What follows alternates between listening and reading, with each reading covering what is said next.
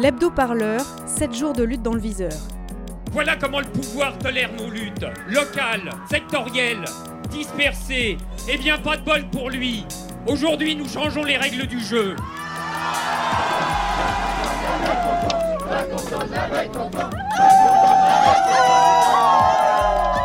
J'aimerais bien qu'on commence à me considérer en tant que tel. Radio Parleur, le son de toutes les luttes. Cette semaine, dans l'hebdo-parleur. Alors les gilets jaunes, ça évolue? Non mais ça c'était il y a trois mois. Là, on en est déjà à l'acte 16. On a un petit peu avancé. Regardez tout ce que vous pouvez comme matériel euh, non, euh, matériel non dangereux. Hier s'est ouvert le mois décisif pour les gilets jaunes. Le mois de mars, aucune référence euh, à la société d'Alexandre Benalla, hein, on parle bien du mois des giboulées, vous savez celui qui est juste avant la saison des barbecues.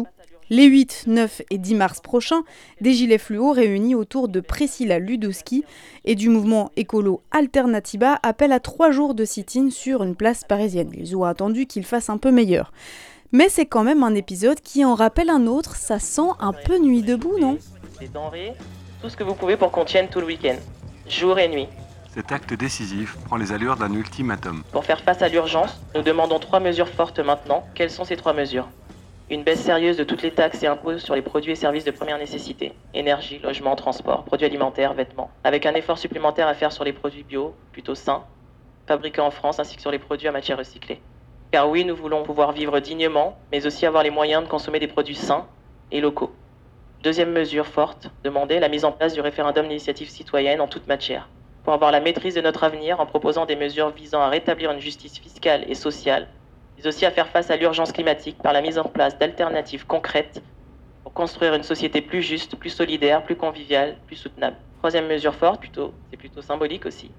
Une baisse significative de toutes les rentes, salaires, privilèges et retraites courantes et futures des élus et hauts fonctionnaires. Ceci témoignerait de la solidarité de ces profils envers les profils moins avantagés, mais aussi de faire quelques économies. Depuis des semaines, nous manifestons, avons rencontré des élus, avons lancé des pétitions, avons débattu entre citoyens, mais aussi en public avec des acteurs de tout domaine, via les réseaux sociaux, via les plateaux télé notamment, et depuis des semaines, nous sommes moqués, ignorés, caricaturés, suivis, mis sur écoute, censurés via les réseaux sociaux, ciblés et attaqués par le ministre de l'Intérieur via les forces de l'ordre. Malgré le travail de fond qui est effectué par nous-mêmes citoyens, nous nous devons de réclamer immédiatement une avancée significative. Pour l'instant, ça rigole sur Twitter sur le nombre des gilets jaunes de plus en plus maigres dans les rues, mais les gilets jaunes ne sont pas les seuls êtres humains sur le territoire français dont le nombre fait polémique. Leur nombre, à elle et eux, est surtout politique, utilisé soit pour faire peur, soit pour justifier la faiblesse de la politique d'accueil. Dans le dernier rapport de l'ANAFE, l'Association nationale d'assistance aux frontières pour les étrangers, les associatifs racontent des choses intéressantes sur les chiffres justement. Des histoires qui jettent le doute sur le sentiment que les migrants et migrantes seraient de plus en plus nombreux et nombreuses sur le territoire français. Radio Parleur a rencontré Émilie Pesselier et Loïc Ledal, euh, contributeurs et contributrices de cette enquête, qui racontent les violations des droits humains auxquelles les personnes migrantes sont confrontées au quotidien à la frontière franco-italienne. En fait, euh, nous, ce qu'on constate au quotidien, c'est qu'au-delà, en plus du mépris, de la violence verbale et parfois physique qui est administrée aux, personnes interpellées, c'est qu'en fait, euh, ils rentrent pas dans ce poste frontière. Des fois, c'est sur le quai de la gare que des CRS euh, rédigent ce qu'on appelle les refus d'entrée, qui n'ont pas le droit de, de, rédiger eux-mêmes. Les documents sont pas réglementaires. Euh, au début, il y avait une page, alors que c'est un document qui, euh, au niveau des normes européennes, doit faire quatre pages, euh, qui était précoché avant l'impression avec la mention je veux repartir directement en Italie et donc ne pas accéder au droit au jour franc. Donc ces gens-là ne savent pas du tout, on leur met un remet un papier et donc soit au début on les, il les renvoie directement dans le train inverse pour Vintimille, sans passer par la police aux frontières, que ce soit la française et donc l'italienne qui doit aussi les, les, les, réceptionner. On a aussi le problème avec les, les mineurs isolés qui avant avaient le droit systématiquement au jour franc et qui pour éviter, parce que euh, ils ont essayé de les faire passer aussi par la PAF italienne, mais euh, ces derniers les renvoyaient à la PAF française en disant non, non, ils sont sur le territoire français, vous avez obligation donc de les, de les prendre en charge et de, de leur donner protection. Et donc du coup, pour éviter de passer par, par la PAF italienne, ils les renvoyaient directement aussi par le train à, Vintimille. On a vu des jeunes euh, à Vintimille qui traînent à la gare et qui ont trois refus ou quatre refus d'entrée différents, avec à chaque fois des, des dates différentes, qu'elles soient même barrées directement sur le refus d'entrée. Enfin, c'est assez absurde. Au niveau des manquements aux droits aussi, on a des privations de liberté euh, euh, parce que la, la, la, PAF italienne est fermée de 19h à, 8h du matin. Et donc les gens sont enfermés dans des algécos, des préfabriqués. C'est un peu comme des conteneurs. Ouais.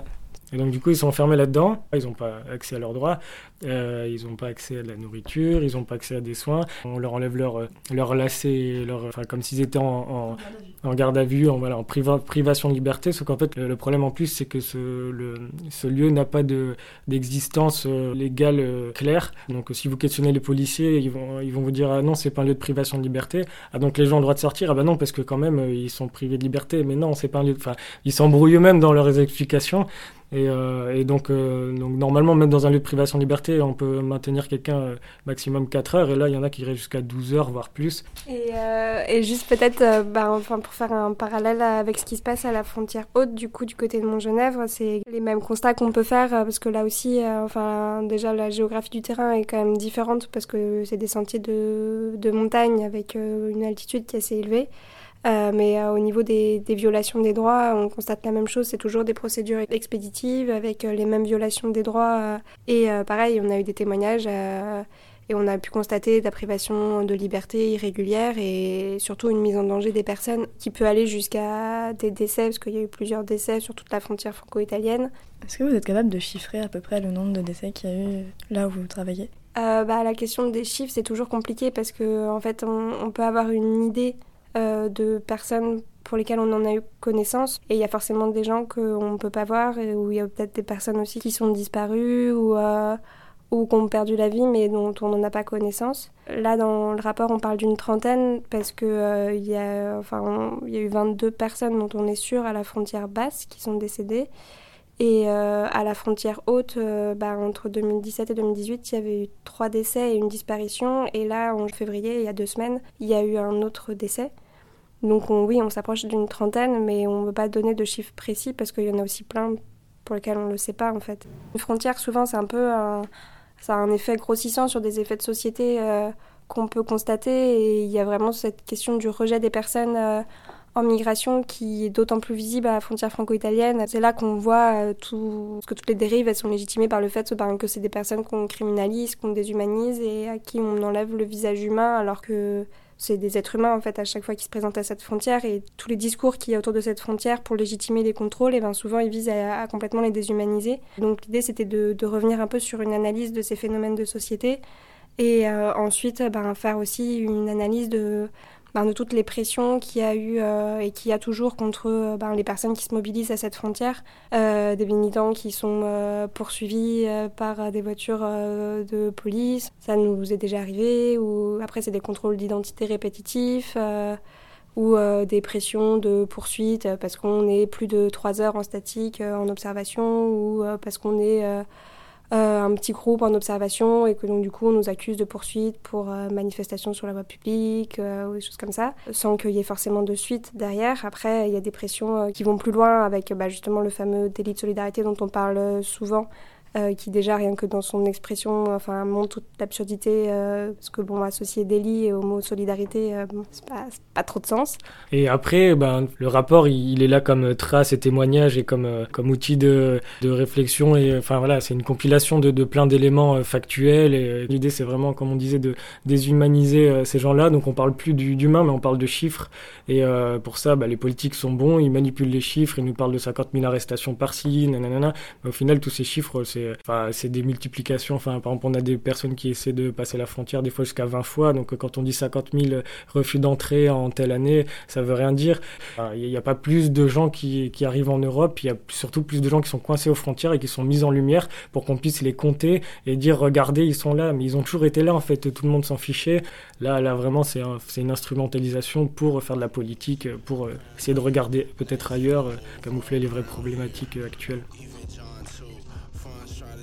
Et pour finir, on vous parle un peu des confrères et consoeurs de l'humanité, ce grand vaisseau journalistique au bord du naufrage économique. À Montreuil, le 22 février, 4000 personnes sont venues soutenir ce journal historique. Bonsoir. Merci à celles et ceux qui, ont, qui sont venus euh, euh, exprimer leur solidarité vis-à-vis -vis du journal L'Humanité, ceux qui sont venus dans la salle, sur scène, partout, dans la rue, la vie de tous les jours. Quand même, l'humanité, elle est forcément euh, chouïa basanée, hein non? Non Donc euh, Agnès, militante au Parti communiste et vendeuse de l'humanité euh, depuis euh, fort longtemps. digne successrice de ma mère qui a vendu jusqu'à ses 92 ans. Tu travailles à l'humanité aussi. Oui, mais ça, c'est un accident. Qu'est-ce que c'est au quotidien de travailler pour un journal dont tu sais l'existence euh, menacée Ça demande beaucoup de courage et on en a. Et la preuve, c'est qu'on a monté cette fête euh, et qu'elle est réussie. Najib Touaibia, journaliste à la rubrique Monde. bah écoute, moi en tant que journaliste, la chose que j'exprime, c'est d'abord une inquiétude. Et puis ça nous fait chaud au cœur de voir qu'il y a autant de monde, autant de personnes qui sont solidaires. Ça nous encourage, ça augmente notre volonté. C'est-à-dire qu'on va, on va se battre encore plus.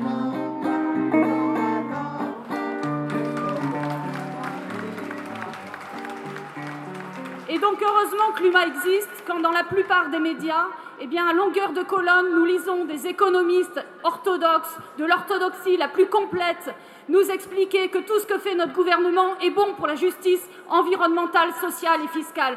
Merci à l'humanité pour nous montrer que ce gouvernement est catastrophique sur tous ces plans-là et que oui, il faut une pensée alternative. Je suis Vikash Dorasso, j'étais joueur de football avant. Euh, ce que le disait la, dernière intervenante, euh, euh, le, monde, la France va à droite aussi, et, et, même les gens qui étaient à gauche avant sont passés à droite. tout a basculé vers la droite et, et, l'humanité reste bien, voilà, bien dans, dans, Alors, on parle du pluralisme là. Moi, je m'en fous complètement. En fait. Si jamais, par exemple, à droite, euh, le Figaro devait disparaître, j'irais pas euh, militer pour qu'il, pour qu'il, euh, au nom du pluralisme, j'irais pas. Hein. En pensant quand même que c'est bien que ça existe pour équilibrer les choses. Je pense pas qu'ils organiseraient la même fête. Bah, voilà, mais ce qui est marrant, c'est que au nom du pluralisme, non, c'est parce que l'humanité, c'est important et il faut que ça, faut que ça continue à, à exister. Ça serait chouette. Allez, photographiez-les bien, parce que ils ne sont pas tous les jours ensemble au même moment, au même endroit. Est-ce qu'on peut leur dire bravo? Son sort sera décidé dans six mois. En attendant, une souscription a été lancée auprès des lecteurs. Vous la retrouverez sur le site l'humanité.fr. L'hebdo-parleur, c'est fini pour aujourd'hui. On se retrouve la semaine prochaine avec certainement encore un peu de gilet jaune.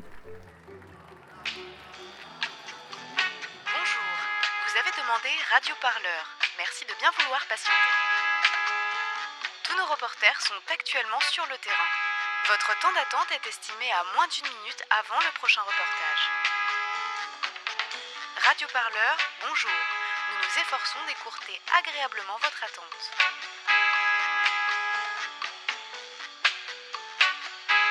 Pour plus d'informations révolutionnaires, merci de vous rendre sur le site radioparleur.net.